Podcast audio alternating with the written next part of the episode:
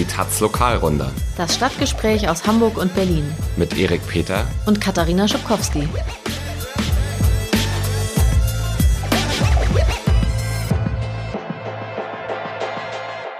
Hallo zur 41. Lokalrunde, wie immer mit Katharina Schipkowski und mir.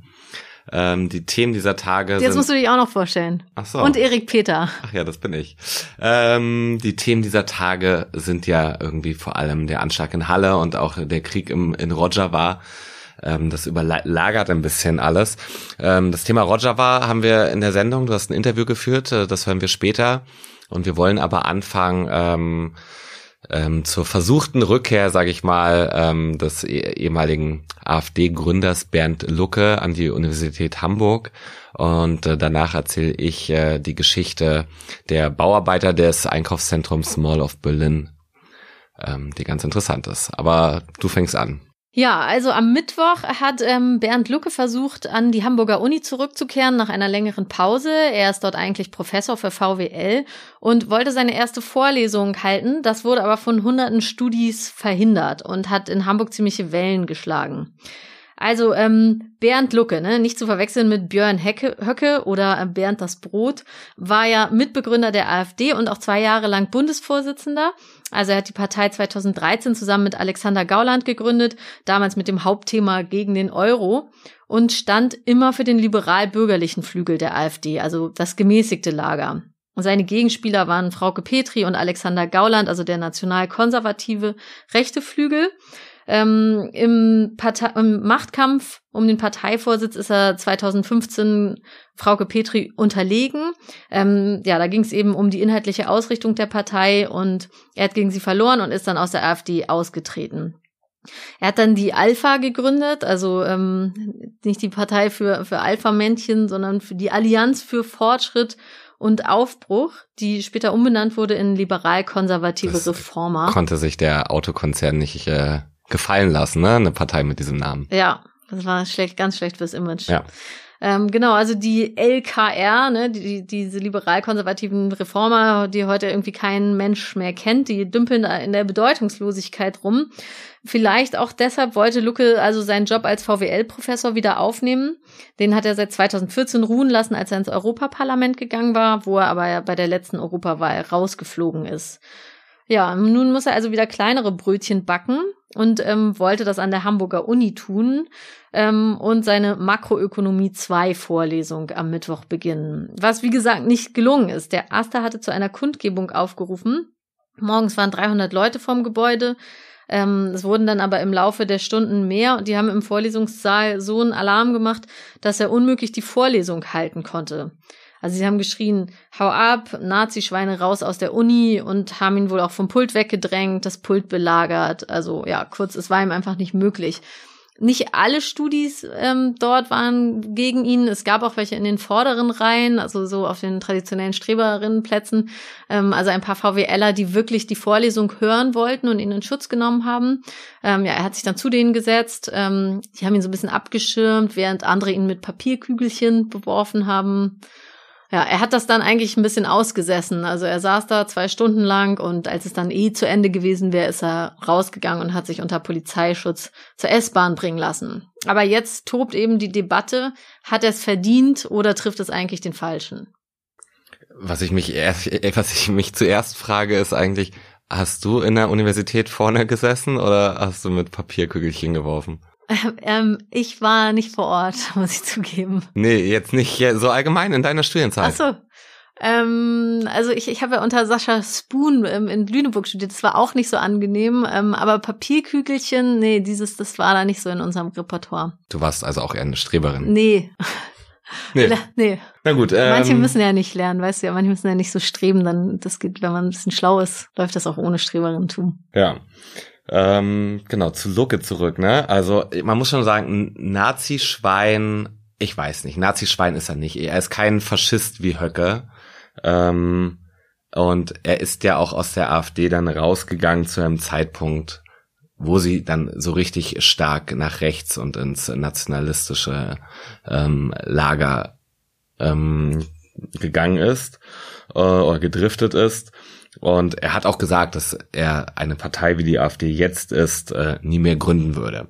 So, das äh, finde ich, das kann man sozusagen äh, zur Relativierung da durchaus anführen. Oder was denkst du? Ähm, ja, also da, das würde ich nicht so durchgehen lassen, diese Argumente. Ähm, ich kann auch gleich sagen, also ja, ich, das Ding ist einfach, man nimmt ihm diese Abgrenzung nach rechts eigentlich überhaupt nicht ab, finde ich. Ähm, also ich glaube, diese Abgrenzung hat sehr viel mit Opportunismus zu tun. Ähm, ich meine, er hat die Partei ja gezielt rechts von der CDU-CSU gegründet und rechts von der CSU kommt nur die Wand. Kann eigentlich nichts mehr kommen, was mhm. nicht, ähm, was sich irgendwie von rechts abheben soll. Ne? Ja. Ja, außerdem diese Distanzierung dann, also es ist natürlich klar, will man mit der Partei, mit der man im Schlechten auseinandergegangen ist, abrechnen. Also von daher, ja. Außerdem hat auch seine neue Partei, diese LKR, auf ihrer Homepage immer wieder zu rechten Kundgebungen der Merkel muss weg, dieser Merkel muss weghaufen, äh, da aufgerufen und gegen die Antifa gehetzt. Und Lucke hat auch in all den Jahren, in denen er jetzt in der Öffentlichkeit stand, immer wieder Nazi-Vokabular benutzt. Also Altparteien oder die Flüchtlinge als Bodensatz bezeichnet. Und auch als er noch Parteichef war, haben, hat die AfD von Multikulti-Umerziehung gesprochen und so. Mhm. Also kurz gesagt, das er, ist ziemlich unglaublich. Er hat natürlich die Partei auch gegründet mit all dem Personal, die jetzt noch da sind und für diesen rechten, rechtsextremen, teils faschistischen Kurs dieser Partei stehen. Ja. Die waren von Anfang an dabei und das wusste er und äh, das hat er billigend in Kauf genommen für sein damaliges wahrscheinlich äh, vorderstes Ziel, ja, aus dem Euro auszutreten. Ja, genau. Also er ist kein Faschist, aber er war eben lange das bürgerliche Aushängeschild der Partei und hat dadurch ermöglicht, dass sie sich etablieren konnte. Und er hatte auch offensichtlich keine Berührungsängste zu echten Rechten. Ja. Aber es ist natürlich die Frage, ob man so jemandem jetzt äh, äh, verbieten kann, in einer Universität äh, seine Vorlesungen zu halten. Denn natürlich gibt es Meinungsfreiheit. Es gibt ganz explizit in der Universität gilt die Freiheit von Forschung und Lehre. Ähm, ja, er ist ein konservativer Neoliberaler, aber er ist persönlich jetzt trotz allem ähm, ist er eben nicht Björn Höcke. Schwierige Frage, oder? Ja, also klar, rausschmeißen kann man ihn schwer, wenn man ihn schon angestellt hat. Also man will ja jetzt jemanden eigentlich auch nicht wegen seiner Gesinnung rausschmeißen. Ähm, aber trotzdem, also ganz abgesehen, dass das arbeitsrechtlich äh, auch schwierig wäre, ähm, finde ich, kann man trotzdem argumentieren, dass die Uni ja ein Ort ist, wo Menschen lernen, kritisches Denken, also kritisch zu denken, wo das auch explizit gefördert werden soll. Und sie lernen auch oh, sich. Unsere Zuhörer in den 40ern und 50ern erinnern sich vielleicht. Äh, ja, ich, ich habe selber auch noch auf Magister ähm, studiert, da, da konnte man auch noch selber denken. Mhm. Aber es ist klar, dass das heute ein bisschen, ein bisschen schwieriger geworden ist. Ich bin deutlich jünger, ich habe schon im Bachelor Bachelor angefangen. Erik ist älter. Er hatte nur schlechte Karten an seiner Uni offensichtlich. Ähm, aber ja, also ich finde es auch durchaus berechtigt, wenn die Studis keinen Bock auf so einen Halbrechten haben. Ähm, auch wenn er nur über Makroökonomie spricht, kommt ja, würde ich denken, immer was vom Weltbild rüber, was jemand so hat. Und ähm, die Lernenden sind ja sicher auch manchmal Vorbilder und transportieren mehr als die reinen Lehrinhalte. Und ja, ich finde, wenn die Leute so massiv protestieren, kann es für die Unileitung schon ein Grund sein, sich bei nächster Gelegenheit von Lucke zu trennen. Wie gesagt, arbeitsrechtlich ähm, bietet sich da jetzt nicht ohne weiteres dauernd eine Möglichkeit, aber man könnte ihn ja vielleicht freistellen, wie der FC St. Pauli seinen Stürmer Cenk Jain freigestellt hat, nachdem er sich mit dem türkischen Militär mit der Offensive in der Türkei solidarisiert hat wäre es doch vielleicht mal eine Möglichkeit. Was, was der FC St. Pauli kann, muss doch die Uni Hamburg auch können. Ja, vielleicht muss am Ende die Uni ja gar nicht handeln, wenn die äh, Studis das weiter so durchziehen und er dort keine Vorlesung halten kann. Ich meine, nächsten, nächste Woche wird das wieder versuchen, nehme ich an. Es gab schon irgendwie so eine Folge, äh, Folgetermin, ähm, der relativ äh, störungsfrei ablief. Also er hat zwei Leute rausgeschmissen, die er vom Vortag noch kannte, aber äh, es war wahrscheinlich nicht so eine große Vorlesung, aber Mal sehen, so. wie es dann mit der großen Vorlesungsreihe weitergeht. Ja. Ja, ähm, der Uni-Präsident hat ähm, sich auch geäußert, zusammen mit Hamburgs Wissenschaftssenatorin Katharina Fegebank, der zweiten Bürgermeisterin von den Grünen, haben die so ein ziemliches Wischiwaschi-Statement rausgegeben. Haben gesagt, ja, Protest können sie irgendwie schon nachvollziehen, aber er hat natürlich ein Recht, dort weiter zu lernen und seinen Beruf auszugeben, auszuüben. Ja, Lucke selbst ähm, hat sich auch geäußert, eher so im Stil mi, mi, mi und ähm, gesagt, das ist beschämend, dass er an einer Exzellenz-Uni nicht äh, seine Vorlesung halten kann und sich als Nazischwein beschimpfen lassen muss. ja, er tut mir jetzt nicht so leid, mehr die Studis tun mir leid, die zwangsweise in seine Vorlesung gehen sollen. Das ist ja, ähm, es war auch in, noch unter Magister war das auch noch nicht so, dass man dann in so Vorlesungen gezwungen wurde, aber ähm, ja, sicherlich können einige Studis nicht, nicht ausweichen und müssen dorthin gehen. Ähm, der Aster hat sich auch mittlerweile distanziert. Ja, schwänzt auf jeden Fall, ja. Also ja. Äh, Neoliberalismus eins und zwei kann man ja mal überspringen. Die Zeiten sind dann irgendwann auch vorbei. Schwänzt oder protestiert. Ähm, der Aster hat sich mittlerweile ähm, von den Protesten distanziert, beziehungsweise hat gesagt, er war nur für die Kundgebung verantwortlich. Wahrscheinlich ging ihm das Schubsen und so drin zu weit. Ähm, ja, will sich jetzt mit Lucke treffen und reden. Also sollen sie mal reden. Reden ist immer gut. Ja, ja, mit rechten Reden ist ja immer so eine so ein Fass ohne Boden. Aber das müssen wir jetzt nicht ausdiskutieren. Nee, kommen wir lieber zu den Arbeitern von Wien, nein, nicht von Wien, von äh, der Mall of Berlin. Äh, das ist das zweitgrößte Einkaufszentrum äh, in Berlin äh, am Leipziger Platz. Äh, auf diesem Areal stand äh, das einzige Wertheim-Kaufhaus. Das war bis zu seiner Zerstörung im Zweiten Weltkrieg das größte Kaufhaus Europas und später war das auch der Ort, wo der Techno-Club Tresor untergebracht war. Naja, seit 2014 ist dort so ein äh, herzloses, äh, gesichtsloses Shopping Center mit den ewig gleichen Geschäften äh, untergebracht. Und äh, genauso lange, also seit 2014, kämpf, kämpfen die Bauarbeiter, also manche die, der Bauarbeiter, die das errichtet haben, um die ihnen vorenthaltenen Löhne. Ähm, der Kampf ist jetzt äh, vergangene Woche zu Ende gegangen mit einem Urteil am Bundesarbeitsgericht in Erfurt. Das ist also die höchste Instanz für so Arbeitsstreitigkeiten. Äh, und genau, für die Arbeiter negativ. Ähm, es ist so, dass die dort dass dort auf der Baustelle vor allem nicht deutsche Arbeiter beschäftigt waren. Ähm, viele waren aus Rumänien, die haben dort sechs Euro pro Stunde bekommen, in Bar wöchentlich ausbezahlt, hatten keinen Arbeitsvertrag, also wirklich schon mal extrem miese Bedingungen. Keine und, äh, Sozialversicherung. Keine Sozialversicherung. Ähm, keine Rentenbeiträge. Genau. Ähm, und es kam aber noch schlimmer. Sie haben dann irgendwann auch nicht mehr am Wochenende ihren Lohn bekommen, sondern sind äh, ein Monat, zwei Monate lang gar nicht bezahlt worden. Ähm, da geht's dann um 30 Arbeiter, die dann plötzlich ohne alles dastanden. Die haben dagegen protestiert, sind auch irgendwie da zum Chef ihrer Firma ins Büro gegangen. Ähm, manche sind da abgespeist worden mit ein, mit ein paar Scheinen, aber nie, sie haben nicht bekommen, was ihnen zustand. Ähm, einige der Arbeiter haben ihre Wohnung, in der sie, in der sie zu zehnt untergebracht waren, äh, sich nicht mehr leisten können und haben dann auf der Straße neben der auf neben der Baustelle schlafen müssen. Äh, so dramatisch war damals die Situation.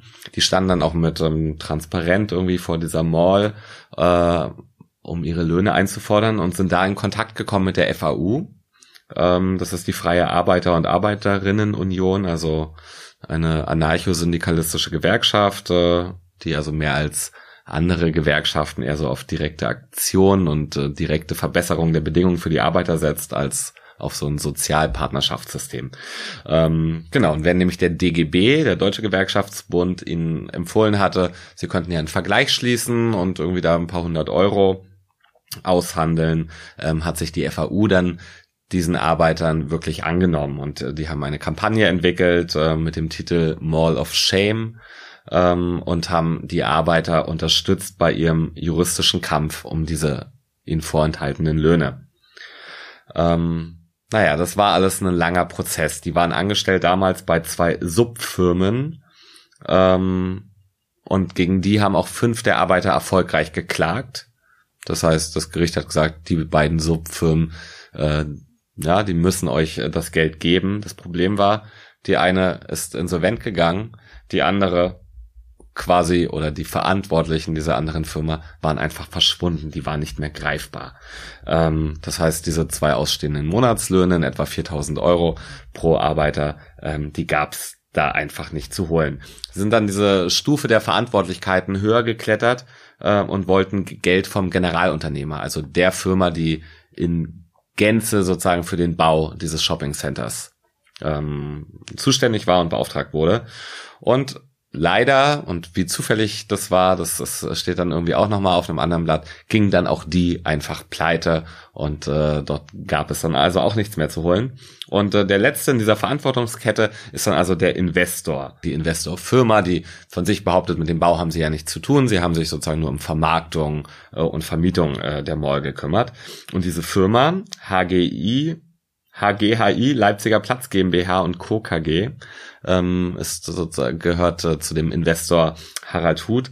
Ähm, wenn ich mich jetzt hier schon versprochen habe bei dem Firmennamen, ich habe mal in einem Text 2016 ähm, diese Firma als HGHI Holding bezeichnet. Ähm, was nicht korrekt war, woraufhin Harald Huth die Taz äh, kostenpflichtig abgemahnt hat. Das war ein sehr teurer Spaß. Das hat die Taz mehrere tausend Euro gekostet. Ähm, Na, hoffentlich hast du es jetzt richtig gesagt. Ja, HGHI Leipziger Platz GmbH und Co. KG mit schönen Grüßen an Herrn Huth. Ähm, genau, gegen den haben zwei der Arbeiter, die sind dann also noch weitergegangen, dann vor dem Berliner Arbeitsgericht geklagt, ähm, sind dort aber gescheitert. Revision ist aber zugelassen worden, weswegen es jetzt eben diesen Prozess in Erfurt beim Bundesarbeitsgericht gab und dort sind sie aber gescheitert. Ja, es war das erste Mal, dass ausländische Bauarbeiter bis zu diesem Gericht gezogen sind, aber noch nie zuvor ist ein Investor eines Bauprojektes für ausbleibende Lohnzahlungen gerichtlich haftbar gemacht worden. Und so ist das auch in diesem Fall.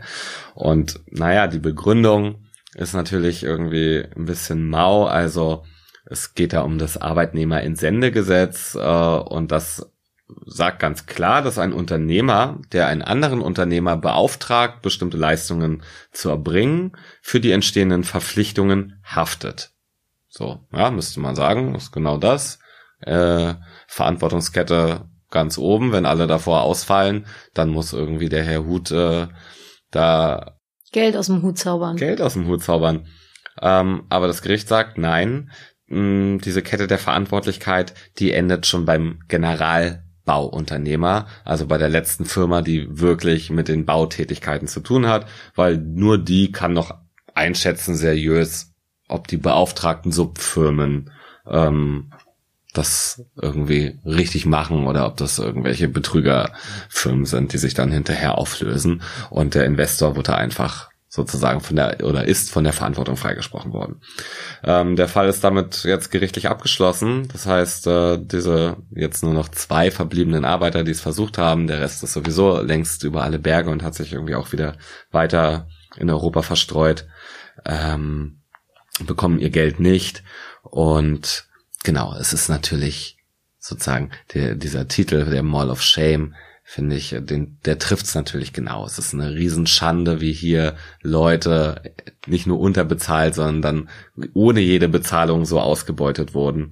Ähm, und so ein Investor eines Milliardenprojektes und der hat noch ein paar andere Einkaufszentren in Berlin, ähm, auch nicht bereit ist, irgendwie, selbst wenn er das äh, rechtlich nicht muss, irgendwie aus Anstand irgendwie da die 30.000 Euro um die es da insgesamt geht, mhm. auf den Tisch zu legen, stattdessen sich ein Anwalt leistet, um diese Ansprüche abzuwehren.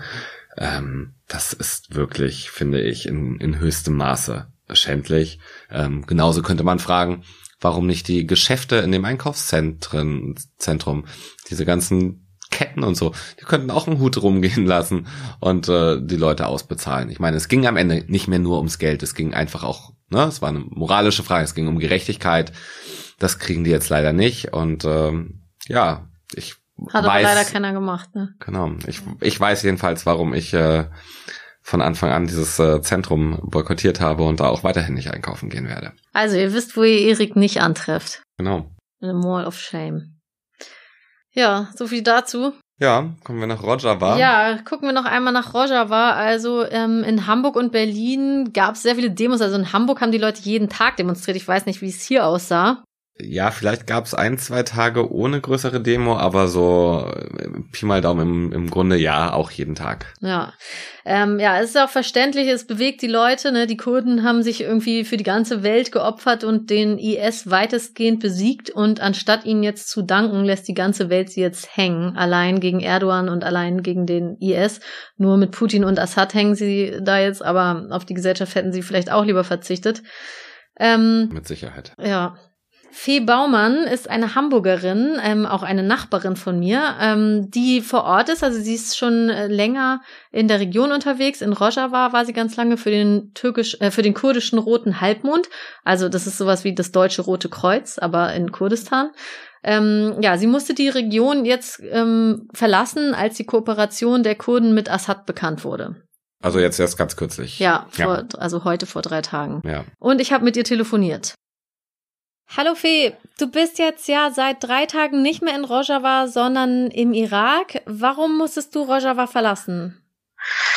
Äh, ja, hallo. Also ich musste das Land verlassen, genauso wie alle anderen internationalen äh, Mitarbeiterinnen von Hilfsorganisationen, ähm, weil unklar war, wie die Situation ähm, sein wird, wenn das syrische Regime die Kontrolle übernimmt.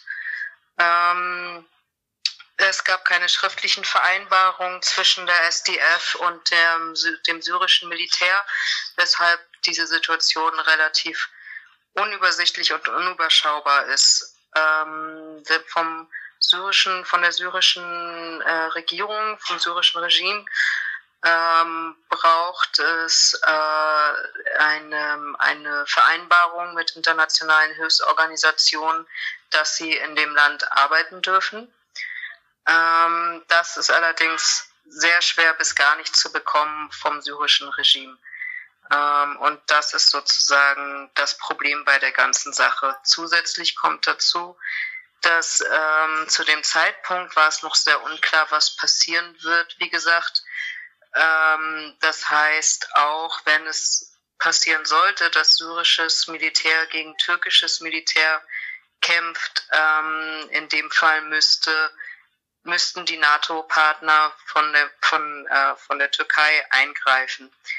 Ähm, und das wäre eine Situation, ähm, in der einfach niemand mehr für irgendeine Form von Sicherheit garantieren kann. Aber hat man nicht. Deswegen musste. Äh, Entschuldigung, hat man nicht als NGO so einen Schutz? Also es gibt da nicht so Agreements, dass man nicht angegriffen wird, wenn man zum Helfen da ist? Ähm, ja, die gibt es natürlich. Ähm, theoretisch, ähm, das sind jetzt zwei unterschiedliche paar, paar, Sachen. Also man braucht erstens eine Genehmigung immer in jedem Fall mit dem mit der jeweiligen Regierung, ähm, wenn man in einem Land arbeiten möchte oder helfen möchte. Das ist das Erste. Wenn es die Genehmigung aber nicht gibt, also wenn die Regierung, in dem Fall das syrische Regime, diesen Prozess der Genehmigung ähm, einfach äh, nicht zulässt, ähm, dann haben Hilfsorganisationen, internationale Hilfsorganisationen, sind dann quasi ab dem Zeitpunkt illegal im Land. Okay.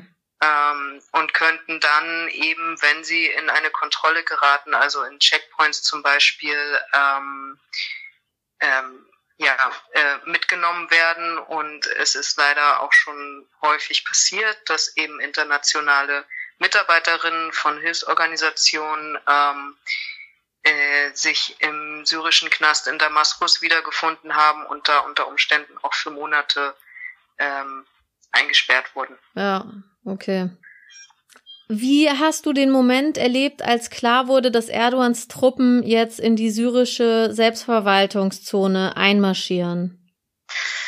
Ähm, sehr ähm, ähm, ja, sagen wir im ersten Moment sehr überrascht, beziehungsweise eigentlich nicht überrascht. Es war schon klar, das weiß ich auch aus persönlichen Gesprächen, dass die Türkei äh, in irgendeiner Form angreifen wird. Was allerdings überhaupt nicht so eingeschätzt wurde, ähm, ist der massive Angriff, wie er jetzt stattgefunden hat, beziehungsweise immer noch stattfindet. Es war sozusagen die Einschätzung war, dass es ähm, Angriffe geben wird auf ähm, bestimmte Grenzstädte, ähm, dass sich aber die Kämpfe ähm, auf diese Grenzstädte äh, konzentrieren werden und nicht entlang der gesamten Grenze ähm, ja, bombardiert wird. Mhm. Was dann passiert ist, dass ähm, im Prinzip ja eben die gesamte Grenze in Beschuss genommen wurde, ähm, also eben auch Kamischlo ähm, bis hin zu Derek, ähm, also ganz weit in den Osten. Ähm, davon waren alle äh, sehr überrascht und auch sehr geschockt. Mhm. Und ähm, was kannst du jetzt noch erzählen? Wie ist die Lage dort? Also du bist ja jetzt nicht mehr da, aber ähm, du bist ja wahrscheinlich gut informiert. Was, was, was kriegst du so mit von da? Ja, also ich arbeite ja für den kurdischen Roten Halbmond ähm, und ich stehe permanent im Kontakt mit meinem Team vor Ort. Ähm, momentan ist die Situation so, dass es ähm, von den Kämpfen her ähm, ruhiger geworden ist. Also in den Städten Kamischlo oder an anderen in, in den Grenzregionen, bis auf äh, Rassalein ähm, beziehungsweise Sedekanie und äh, der Bisbir. In den Städten ähm, sind momentan massive Kämpfe. Die Bombenangriffe haben massiv zugenommen. Und unser Hauptproblem da ist auch momentan, dass wir als kurdischer Roter Halbmond keinen Zugang mehr haben zu den Städten, weil wir ähm, Angst haben müssen, selbst zum Ziel zu werden, äh, also direkt angegriffen zu werden, mhm. weil wir als ähm, Hilfsorganisation nicht akzeptiert werden von, ähm, von der türkischen Armee. Mhm. Das heißt, wir haben jetzt ähm, mehrere tausend Zivilisten immer noch. Ähm, die Zahl ist noch ein bisschen unklar, aber wir haben noch sehr viele Zivilisten in, den, in der Stadt Sedekanie, ähm, die momentan komplett abgeschnitten sind von jeder ähm, medizinischen Versorgung und auch sonst äh, Hilfe. Ähm, wir, es wurde uns berichtet, dass es viele, viele, viele Schwerst, Schwerstverletzte gibt. Ähm, momentan ist noch ein Ärzteteam da vor Ort ähm, von der Selbstverwaltung, von der kurdischen Selbstverwaltung. Zu denen haben wir auch ähm, zwischendurch Kontakt, allerdings ähm, kommen die eben nicht raus. Hm. Und gibt es irgendwas, ähm, wie die Menschen hier in Deutschland helfen können? Ähm, ja, äh, ähm, Druck aufbauen. Es muss ganz viel Druck aufgebaut werden. Das muss sofort ein Ende haben. Das wird sonst eine, eine richtige Katastrophe hier. Es ist schon eine Katastrophe, aber es wird einfach noch schlimmer, wenn es nicht, diese Angriffe nicht sofort aufhören. Ja, das war Fee Baumann mit einem deutlichen Appell. Wir verabschieden uns damit für heute. Und sind in zwei Wochen wieder da. Genau. Ihr wisst ja, wo ihr uns findet. Also. Nicht in der ersten Reihe. Also jedenfalls nicht im Uni-Hörsaal. Auch nicht mit Papierkügelchen bewaffnet. Und nicht in der Mall of Shame. Ja, okay. Aber auf Twitter. Zum Beispiel. Ja, genau. Also, bis dann. Bis dahin. Ciao. Ciao. Whip it.